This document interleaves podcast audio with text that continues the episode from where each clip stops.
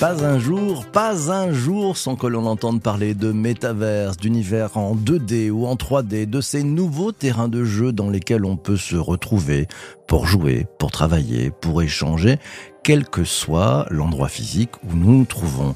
Si pour certains, un peu rétifs au changement, tout cela semble relever du gadget, d'autres prennent les choses très au sérieux. Pour en avoir le cœur net, j'ai invité Michel Morvan, le président et cofondateur de Cosmotech, l'entreprise française qui fournit des environnements de simulation en mode jumeau numérique à 360 degrés pour permettre aux industriels de résoudre des problèmes complexes et pour leur permettre aussi de faciliter leur prise de décision grâce à la réalité virtuelle simulable. Bonjour Michel, comment ça va? Ça va très bien, bonjour PPC, ravi d'être là. Bah, c'est un bonheur de te, de te, retrouver parce que bon, tu, tu es à la tête d'une jolie entreprise française qui fait des trucs formidables. Première question, avant que je prenne les questions des, de celles et ceux qui sont avec nous en direct sur LinkedIn. Michel, à quoi ça sert les jumeaux numériques simulables? Euh, bah, c'est une, une, très bonne question. Et en fait, euh, comme, comme tu l'as dit, on, est, on s'adresse aux industriels. Et les industriels, ils ont de plus en plus de, de, difficultés à prendre des décisions parce que l'environnement est de plus en plus complexe, parce qu'on leur demande des, des, choses qui paraissent contradictoires. C'est bon, euh, Coco, tu vas pour la supply chain, tu vas euh, à la fois augmenter le, le chiffre d'affaires, tu vas réduire évidemment les coûts, mais il faut qu'elle soit résiliente et par ailleurs, n'oublie pas, euh, tu vas me réduire le bilan carbone. Et on se dit, mais comment on peut prendre des décisions comme ça? Puis tout change tout le temps, donc il faut s'adapter en permanence. Et donc, on se dit, bon, ben, fantastique, on va utiliser la technologie. Alors, la technologie, c'est, bon, ben, j'ai mis des capteurs partout, je connais le, le passé de, de, mon, de mon industrie, je sais ce qui s'est passé, je vais peut-être utiliser des outils d'IA pour être capable d'anticiper euh, un petit peu ce qui va arriver. Donc, j'ai toutes les données du passé. Je me connecte avec des, j'ai mis des capteurs sur mes, sur mes, sur mes machines, sur mes camions. Euh, je sais tout euh, de manière instantanée. Euh, du coup, ça me permet de savoir exactement dans quel état je suis. Alors ça, ça s'appelle, ça va s'appeler les jumeaux numériques. J'ai une réplique en temps réel de mon système industriel. Comme ça, je me dis, ben, si je sais où je suis, déjà, ça va m'aider à prendre des décisions. Mais le vrai truc dont on a besoin, euh, c'est très bien de connaître le passé. Si, si vous avez, moi, je sais pas, vous avez mis un traceur GPS dans un camion, euh, vous êtes content de savoir par où il est passé, vous êtes content de savoir où il est. Mais ce que vous voulez vraiment savoir, c'est quand est-ce qu'il va arriver, si vous avez des décisions à prendre, par où vous le faites passer, etc. Et en fait, le vrai sujet qui intéresse quand vous avez besoin de prendre des décisions, c'est quand qu'est-ce qui va se passer dans le futur? Qu'est-ce qui va se passer si je fais ceci, si je fais cela? Qu'est-ce qui va se passer si je fais rien? Et comment je peux agir pour atteindre un certain résultat? En fait, les jumeaux numériques, donc le jumeau numérique, c'est ce qui vous donne l'état tout de suite. Le jumeau numérique simulable, c'est celui qui vous permet de simuler ce qui va se passer, en fait. Ce qui va se passer dans votre usine si vous faites rien, ou dans votre chaîne de production, ou peu importe. C'est ce qui va se passer si vous faites A, si vous faites B. Donc, ça vous donne de la visibilité sur les futurs possibles de votre système. Chez Cosmotech, on fait ça et on le fait à 360 degrés parce que on va pas prendre simplement un, une machine ou un camion ou une usine, mais on va avoir la possibilité de prendre votre système dans sa globalité et on va fabriquer des jumeaux numériques qu'on peut simuler en prenant tout en compte, les processus, les personnes, les, machines, et on va donner de la visibilité sur ce qui va ou ce qui peut se passer. Voilà, c'est notre cœur de métier et on pense, et nos clients aussi, que c'est extrêmement important d'avoir cette visibilité quand on a une décision à prendre. Alors là, tu nous as donné un environnement et un univers on commence à bien saisir. Hein. c'est vraiment, on sent, on sent bien que c'est pas une réplique du passé. Enfin, on prend les éléments et puis on les met en situation, en cas d'usage, euh, et, puis on fait de la prospective. Euh, donc c'est vraiment euh, une mise en avant dans le futur. Si je reviens sur nos histoires de métaverse dont on entend parler partout, donc là, moi, si je comprends bien, il y a, il y a de la réalité virtuelle, il y a de la réalité sûrement augmentée aussi dans ce que vous faites. le métaverse, ça représente quoi pour alors, juste sur, sur la réalité virtuelle et la réalité augmentée, nous, on n'est pas spécialiste de réalité augmentée, par exemple. En revanche, on se connecte à la réalité augmentée. Donc, je vais, nous, notre cœur de métier, c'est de faire la simulation dans le temps, devant. On va voir devant. Alors, qu'est-ce que, quel est le lien avec le métavers? Ben, Le métavers, en fait, la, problématique, quand vous avez des décisions à prendre, quelles qu'elles soient, que vous les automatisiez, que vous les fassiez vous-même, c'est d'avoir de la visibilité. On a besoin de, comprendre ce avec quoi on travaille, ce sur quoi on travaille. Et le métavers, c'est ce qui permet pour un système, enfin la manière dont moi je le vois, pour un système, disons industriel par exemple, hein, dans ce qui nous concerne, euh, le métavers industriel, c'est de dire bon ben ok, j'ai mon système industriel réel et maintenant j'ai plein de couches numériques qui vont me donner de la visibilité sur ce système. Alors la première, ça va être, ben, je mets de l'internet des objets, je mets des capteurs, et puis je fabrique euh, un jumeau numérique en, temps réel, pas nécessairement un jumeau simulable a priori. Et puis par ailleurs, je vais donner la possibilité de le représenter en 3D parce que nous, ça nous aide les humains dans certains cas de voir les choses en 3D. Et puis je vais augmenter cette réalité, et puis je vais en créer une virtuelle, et puis je vais mettre des outils qui me permettent toujours avec de l'IA d'avoir de de, de l'IA qui s'appuie sur les données que je vais collecter, de comprendre, de créer. Donc toujours d'avoir de la visibilité. Ben, Là-dedans, si vous avez de la visibilité avec le métavers, entre guillemets, traditionnel, euh, vous êtes content parce que vous savez comment est votre système. Vous pouvez l'attraper par plein de manières différentes, d'accord, en vision numérique. Ben, nous, on est la brique qui donne la dimension temporelle. C'est-à-dire que tout ce que vous êtes capable de voir et de savoir sur votre système euh, en temps réel tel qu'il est maintenant, on vous donne la même chose, mais dans le futur. Donc, on vous donne une fenêtre, on ouvre une fenêtre vers le futur pour vous aider à prendre les décisions. Et donc, c'est une dimension supplémentaire pour le métavers. Mmh, fabuleux, fabuleux. Tiens, je prends la question de, Pauline. Euh, elle te demande quels attributs, alors est-ce qu'il y en a, tu nous le diras, du Web 3, hein, en termes de décentralisation, de tokens, sont utilisés ou seront utilisables peut-être par les industriels dans les métaverses avec les jumeaux numériques? Alors, euh, j'ai envie de dire tous potentiellement, puisqu'en fait, euh, les, jumeaux numériques et les jumeaux numériques simulables, ce dont je suis en train de parler, ajoutent une dimension à tout le reste. C'est-à-dire que tout ce que vous pouvez faire dans le métavers, que nous, on a tendance à appeler, euh, on va, alors je vais dire statique, en tout cas celui qui n'est pas simulé dans le futur, ben, vous pouvez faire la même chose et regarder la même chose dans le futur quand vous êtes capable de le simuler. En fait, le, point pour moi qui est, important, c'est que tous ces différents aspects dans le métavers, en fait, ce sont chacun, on peut dire, des couches ou des dimensions qui se complètent en fait. Donc le, le, le jumeau numérique simulable, ce qu'il apporte dans le métavers, c'est la dimension temporelle. Mais tout le reste peut se réutiliser dans la dimension temporelle, dans le futur en fait. Hmm. Dans, ce Web 3, on a la blockchain, donc de la traçabilité. Euh, cette traçabilité, tu, tu en vois des, usages particuliers, enfin ce côté euh, non-répudiation, euh, validation par une communauté, certification par une communauté d'ordinateurs. Que, quels usages vous, vous en faites ou vous en voyez comme, comme, comme perspective? Alors, nous, on n'a pas d'usage spécifique de ces technologies. Bien, on les connaît évidemment parfaitement bien, mais encore une fois, nous, on n'en a pas. C'est extrêmement important parce que ça permet de. Enfin, tu, tu, parlais de certification, ça permet de certifier sans avoir nécessairement de tiers de confiance, puisque c'est fait par l'ensemble par l'ensemble de la communauté. Donc, c'est extrêmement puissant. Et donc, ça donne des informations qui sont fiables. Et ces informations-là, c'est des informations qu'on va pouvoir effectivement euh, utiliser quand on va faire nos simulations comme des sources d'informations complètement fiables, par exemple. Mais nous, on va pas travailler spécifiquement là-dessus, on va s'appuyer dessus pour donner cette visibilité dans le futur. Hmm. Tu peux nous donner un, exemple d'un, peut-être sans, sans, le nommer, hein, mais d'un sujet que vous avez fait avec euh, un industriel et qui est, selon toi, un véritable succès? Ah ben il y en a il y en a plusieurs heureusement mais je peux en donner je peux en donner un euh, en, en fait on, je vais je vais en donner un juste en, en préambule. Euh, savoir que quand on regarde le futur on peut le regarder à différentes échelles de temps. Je peux être dans une usine et ce qui m'intéresse c'est le futur dans les huit prochaines heures savoir ce qui se passe quand une machine j'apprends qu'elle tombe en panne et qu'est-ce que quel impact ça va avoir sur ma production.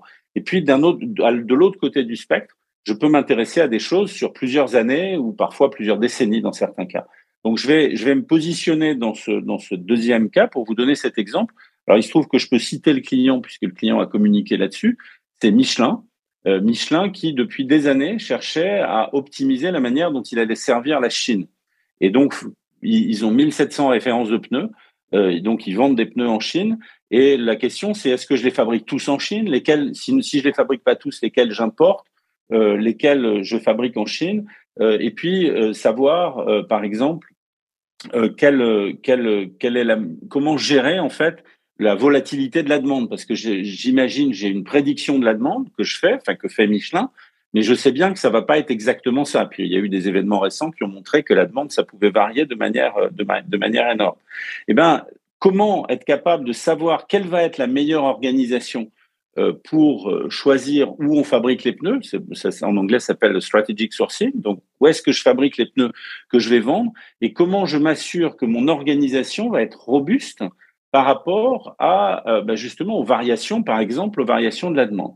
Bah, là, ce qu'on a fait avec eux, on a fait un jumeau numérique de tout leur processus d'approvisionnement et puis de et puis de vente.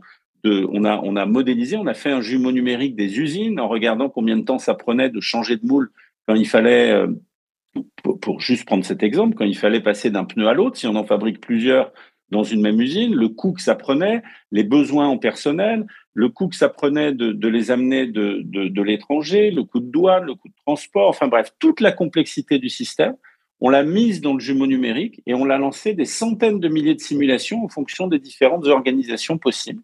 Et on est allé chercher celle qui fonctionnait le mieux et notamment celle qui était la plus robuste par rapport à la volatilité euh, de cette demande, c'est-à-dire qui, qui allait permettre d'avoir le meilleur, la meilleure rentabilité euh, indépendamment des incertitudes. Et ça, c'est un truc qui est assez fantastique, c'est que quand vous avez un jumeau numérique, vous pouvez simuler ce qui va se passer, mais vous pouvez mettre autant d'événements incertains que vous voulez et lancer autant de simulations que vous voulez. C'est ce qu'on a fait pour eux et on leur a permis, par exemple, dans, dans ce cas-là, de réduire de 60% les coûts de transport et, et, et d'augmenter leur profitabilité de 5% sur la région, ce qui est considérable en fait. Ah, c'est incroyable, incroyable. On voit que c'est très, très, très concret. Euh, je prends la, question de, Charles. Il nous dit bonjour. Ce jumeau dématérialise la réalité. Euh, Charles se pose la question est-ce que l'on peut agir sur le jumeau pour agir sur la chaîne industrielle physique? Oui, alors absolument. En fait, nous, chez Cosmotech, on est vraiment spécialiste du jumeau et de sa simulation, mais bien entendu, le, il y a tout à fait la possibilité qu'une fois on, peut lancer des simulations d'ailleurs de manière complètement automatisée. Hein. Dès qu'un événement arrive, les simulations sont lancées, peut-être des milliers, puis l'outil euh, vous dit ben voilà, voilà la meilleure euh, décision à prendre. Et ensuite, on est, nous, notre brique, c'est celle-là, mais bien sûr, cette brique est connectée à l'ensemble de, on va dire, de la, de l'IT, enfin de, des outils euh, numériques. Et donc, en s'appuyant sur ces outils, on a un partenariat en particulier avec avec Microsoft on a un partenariat très fort avec Microsoft qui nous permet d'être connectés à euh, Azure et Azure Digital Twin, hein, qui est leur jumeau numérique et qui, et qui, lui, contient ces outils qui permettent de revenir et d'agir sur le système réel. Donc, notre brique spécifique, encore une fois, nous, notre cœur de métier, c'est de regarder vers l'avant, de voir ce qui se passe après. Mais bien entendu, on est connecté à un écosystème technologique. En l'occurrence, celui dont je parle là, c'est celui de, c'est celui de Microsoft, qui peut prendre ces outils et aller, et les résultats, et aller les, appliquer directement dans le monde réel. Donc c'est cette espèce de continuité. En fait, on, apporte la brique du futur à ce continuum d'outils qui permet d'aller dans un sens et de l'autre, de la réalité vers le virtuel et du virtuel vers la réalité. C'est passionnant. Euh, Vanessa, te pose la question. Les jumeaux numériques peuvent-ils optimiser aussi les, les approvisionnements? Oui, absolument. En fait, là, j'ai donné, donné un exemple, mais en fait, il y en a, il y en a plein d'autres vous allez, on, a besoin d'un jumeau numérique, en fait, dès qu'on est en face d'un système dans lequel on a à prendre des décisions et que la situation est très complexe. Et qu'est-ce que j'entends par complexe? En fait, ce que j'entends par complexe, c'est quand il y a énormément d'effets en cascade. C'est-à-dire que dès que vous prenez une décision à droite, ça a un impact à gauche. Et donc, vous voyez que dès que vous regardez un système industriel, mais c'est vrai ailleurs, hein, puisqu'on on les a utilisés aussi pour modéliser la ville et l'impact carbone des décisions qu'on prenait sur la ville. Donc c'est très large. Dès que vous avez ces effets en cascade, en fait, qu'est-ce qui se passe? Quand vous avez beaucoup d'effets en cascade, c'est un truc qui est trop difficile pour notre cerveau. Aucun cerveau humain n'arrive à gérer, à anticiper les effets en cascade comme ça. Et donc l'idée, c'est que vous avez besoin de vous faire aider. Et les jumeaux numériques simulables à 360 degrés, c'est des outils qui permettent de vous aider quand la complexité est trop grande pour vous. Et si je rajoute juste un petit point, alors vous, citez euh, donc l'approvisionnement, qui est un, exemple aussi complètement sur lequel on, travaille aussi par ailleurs. Euh, L'idée, c'est que naturellement, quand vous êtes en face d'un système complexe, vous êtes perdu parce que dès que vous touchez un truc à droite, vous prenez une décision à droite, ça peut avoir un impact à gauche très loin. Et donc, les gens essayent de se débarrasser de ça. Mais avec les jumeaux numériques simulables à 360 degrés, nous, moi, c'est ce que je répète tous les jours. Imaginez maintenant qu'en fait, ce que vous vouliez, ça soit avoir un impact à gauche et que vous puissiez savoir qu'il suffit d'avoir une toute petite action à droite. Eh bien, le jumeau numérique va vous permettre de faire ça. Il va vous permettre d'aller chercher, vous imaginez bien, une énorme valeur puisque vous pouvez connaître votre système, savoir comment il va évoluer et pouvoir faire juste les petites actions qui permettent au système d'aller tout seul. Donc, moi, je dis toujours aux gens, quand vous avez, si vous utilisez les jumeaux numériques et les jumeaux numériques simulables à 360 degrés, quand quelqu'un dans une réunion va dire waouh, là le problème est trop complexe, vous devez être celui qui va vous dire waouh, si, si c'est complexe, il y a énormément de valeur à aller chercher, allons la chercher. Non, passionnant, euh, l'effet papillon, c'est tous les jours chez toi. c'est exactement, c'est exactement ça. C'est-à-dire, on va s'en servir en fait. On va se servir de l'effet papillon au lieu d'essayer de s'en débarrasser. Excellent. Tiens, Anne rebondit et te pose une question. On, est dans, on va vers l'industrie 4.0, euh, vers le zéro défaut avec ces, ces jumeaux numériques? Oh, je, je, j'irai jamais jusque là en fait. Je, on va vers, on va, on va réduire le nombre de défauts. On va on va améliorer les décisions, on va être beaucoup plus efficace. Est-ce que on va atteindre le zéro défaut? Euh, Honnêtement, moi, je, je, dis toujours, il faut jamais oublier, ce sont des outils. Ce sont des outils qui, moi, j'ai pas la prétention de dire je fais le jumeau numérique parfait. Euh, on fait des très bons jumeaux numériques, on fait, mais moi, je suis pas Madame Irma, donc je suis pas capable de voir le futur de manière parfaite. On voit des tendances, on voit des, on a de la visibilité, on voit plusieurs futurs, on en voit plein, et c'est ça qui aide à prendre les décisions. Je pense pas qu'on arrivera, euh, on va dire, à la, à, la, perfection, mais en tout cas, on va se rapprocher, on va, on va réduire, par exemple, le nombre de défauts, et ça peut, on peut le réduire dans des très grandes proportions, par exemple. Mmh. Je vais prendre la, dernière question, c'est celle de Jean-Emmanuel qui m'amène aussi à, à, rebondir. Il nous dit combien de temps prend une simulation vers la mise au point du jumeau moi, j'ai aussi l'impression, à, t'écouter, qu'en fait, c'est sans fin, parce qu'il ben, y a des bases, et puis vous les améliorez. Euh, on s'arrête tout avec cette histoire? En fait, alors, juste pour répondre à la première question, combien de temps ça prend? Euh, Nous, notre, objectif, quand on fait, on, a déjà des jumeaux numériques existants qu'on applique et qu'on peut répliquer euh, quand il y a beaucoup de questions qui sont semblables d'une entreprise, d'une industrie à l'autre. Donc, on en, a, on en a déjà des existants, et là, ça va très vite de les instancier, c'est quelques semaines. Quand on en crée un nouveau, le, cœur, c'est de, savoir, euh, de se dire, on va prendre un sujet, on va montrer qu'on peut apporter de la valeur en notre nous on dit en 12 semaines, disons en 3 mois, sur un petit périmètre pour montrer comment on arrive à faire ça. Donc c'est cet ordre de grandeur de temps. Et, quand est-ce qu'on s'arrête? Ben En fait, nous, on, on part toujours des problèmes qu'on veut résoudre. Donc on part du problème et on se dit comment est-ce que je vais pouvoir fabriquer un jumeau numérique qui va m'aider à répondre à ce problème? En fait, on s'arrête entre guillemets quand on a la solution, on a la réponse qu'on veut. Et c'est vrai que, et comme tout produit informatique, ben nous, nos jumeaux numériques, on les, raffine, on, les améliore au fur et à mesure du temps. Quand on voit qu'il y a des nouvelles questions qui se posent chez plusieurs clients, ben on rajoute des fonctionnalités dans le produit. Mais le principe, c'est pas de faire le jumeau numérique universel qui va être capable de représenter la réalité pour toutes les questions. C'est on fait un jumeau, numérique pour un ensemble de problèmes. Ben, quand on a réussi à les résoudre, on, on peut considérer, alors c'est pas forcément la fin, mais que déjà on est, on est assez loin. Quand je vous disais que les jumeaux numériques, c'était du très très très concret. Merci beaucoup Michel pour ce passionnant témoignage. Merci à toi. Merci beaucoup.